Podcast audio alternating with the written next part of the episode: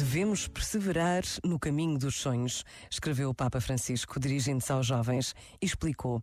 Para isso é preciso ter cuidado com uma tentação que muitas vezes nos engana, a ansiedade.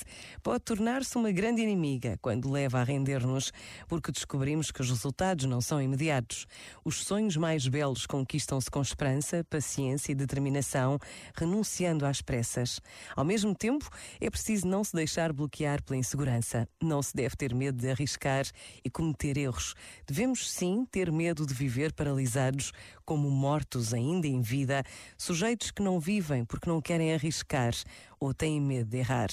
Ainda que erres, poderás sempre levantar a cabeça e voltar a começar, porque ninguém tem o direito de te roubar a esperança.